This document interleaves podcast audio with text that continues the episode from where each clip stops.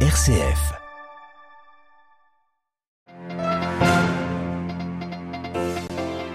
Le pape François a présidé ce matin la messe en hommage au pape Benoît XVI et aux cardinaux décédés cette année, messe dans la basilique Saint-Pierre. Le pape dans son homélie qui est revenu sur le sens des mots compassion et humilité nous y revenons en détail juste après ces titres. Au Proche-Orient, au 28e jour de la guerre entre Israël et le Hamas, le chef de la diplomatie américaine, Anthony Blinken, est de nouveau dans la région. Arrivé ce matin à Tel Aviv, il va tenter de faire pression sur son allié israélien pour tenter de limiter les dommages visant les civils à Gaza. Suivre également dans ce journal la réaction de Monseigneur Aldo Berardi, le vicaire apostolique d'Arabie septentrionale, à la prochaine visite du pape François à Dubaï pour la COP28. Et puis nous irons également au Pakistan où les autorités ont commencé à expulser des milliers de ressortissants afghans dans leur pays d'origine. Mais l'Afghanistan n'a pas les moyens d'accueillir ces populations. Radio Vatican, le journal Olivier Bonnel. Bonjour, une messe en mémoire du pape émérite Benoît XVI et des cardinaux défunts durant l'année écoulée avait lieu ce matin dans la basilique Saint-Pierre au Vatican. Une messe présidée par le pape François, le Saint-Père qui a délivré une homélie sur le sens des mots compassion et humilité, des qualités centrales de la vie chrétienne, a-t-il dit. Le compte rendu d'Alexandra Siergan.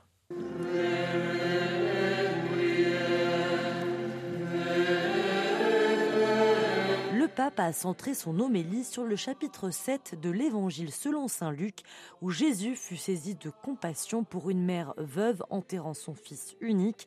C'est de la compassion de Jésus que jaillit la résurrection de ce fils, le don de la vie qui vend la mort, explique le souverain pontife. Il nous appelle ainsi à communiquer ce regard de compassion à ceux qui vivent la douleur de la mort de leurs proches.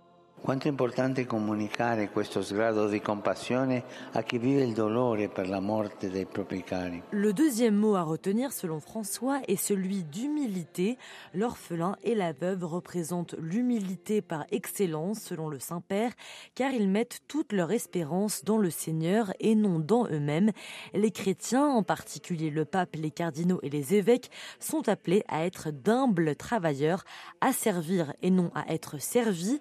À l'occasion de cette messe en mémoire de Benoît XVI, le pape en a profité pour rappeler les premiers mots de son prédécesseur, humble ouvrier dans la vigne du Seigneur. Quelle parole iniziali da Papa Benedetto, umile lavoratore nella del Signore. Compte rendu signé Alexandra Sirgan. Le pape François qui se rendra à la prochaine COP 28 à Dubaï, la conférence internationale de l'ONU sur le climat. François est attendu du 1er au 3 décembre aux Émirats, répondant ainsi positivement à l'invitation du cher Ben Zayed, a précisé le Saint-Siège ce vendredi. Pas de programme détaillé encore, mais l'évêque de Rome devrait prononcer un grand discours devant les chefs d'État et de gouvernement réunis à l'occasion de cette conférence. Une priorité pour le pape qui publiait il y a un mois son exhortation à apostolique Laudate Deum sur la crise climatique. Cette visite sera en tout cas la troisième venue du pape dans le golfe Persique, ce qui enthousiasme les catholiques de la région. Écoutons la réaction de monseigneur Aldo Berardi.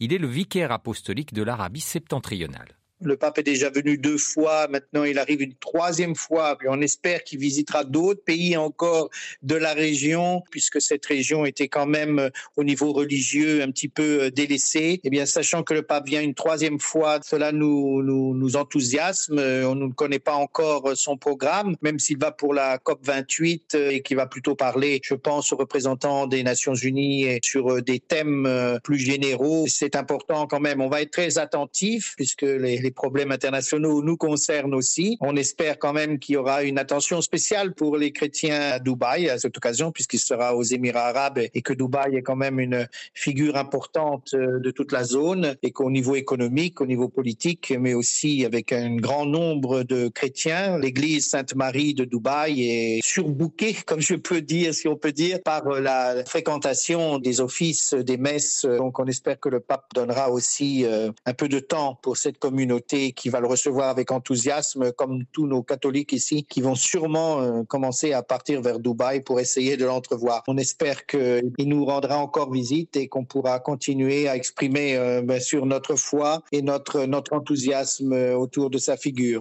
Des propos recueillis par Delphine Allaire, Monseigneur Berardi, qui célébrera par ailleurs demain à Awali, au Bahreïn, le jubilé extraordinaire qui marque les 1500 ans du martyr de 4000 chrétiens dans l'Arabie pré-islamique du VIe siècle. Le François accorde une indulgence plénière pour cette année jubilaire dans la région.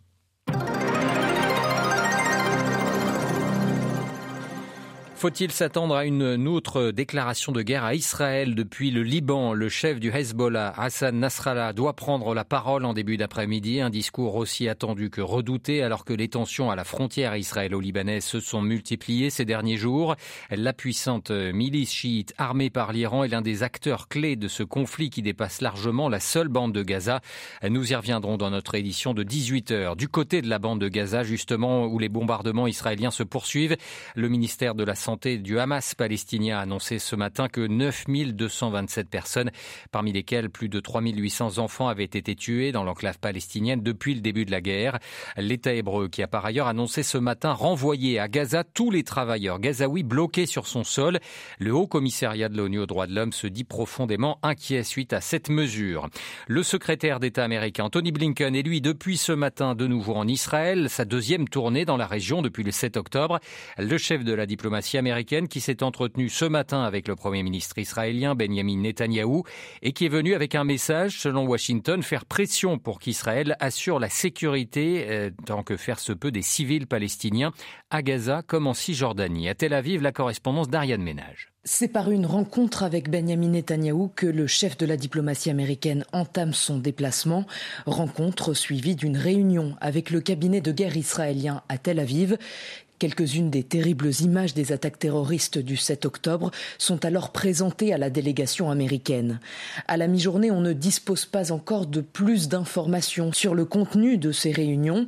Une chose est sûre, Anthony Blinken se livre à un exercice difficile.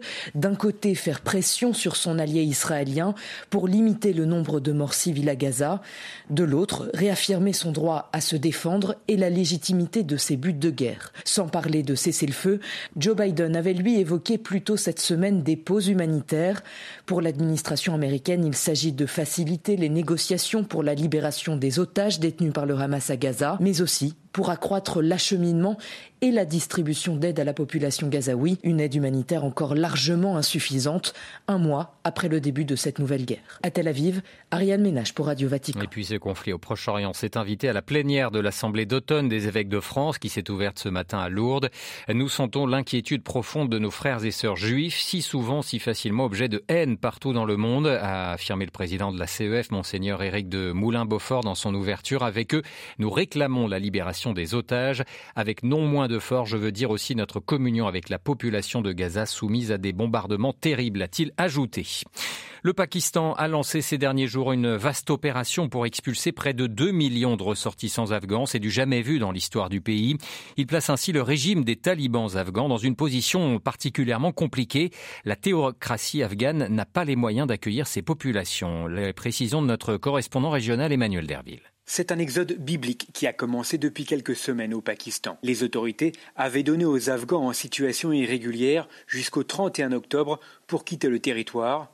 Il serait 1,7 million. Le 1er novembre, Islamabad a donc commencé les expulsions. 49 camps de rétention ont été créés pour enfermer puis expulser les clandestins interpellés par la police. Mais certains expulsés accusent les autorités de cibler des Afghans qui ont un titre de séjour valable. Seules les personnes qui n'ont pas les moyens de verser des pots de vin à l'administration seraient interpellées. La corruption est endémique au Pakistan. Islamabad semble également vouloir punir les talibans afghans qui refusent de les bases arrières des groupes djihadistes pakistanais. La théocratie afghane se retrouve désormais submergée par des dizaines de milliers de gens qui affluent aux postes frontières et qu'elle n'a pas les moyens de reloger ni de réhabiliter. New Delhi, Emmanuel Derville pour Radio Vatican. Et puis avant de refermer ce journal, un mot d'intelligence artificielle qui était au cœur d'un sommet international de deux jours organisé jusqu'à hier près de Londres.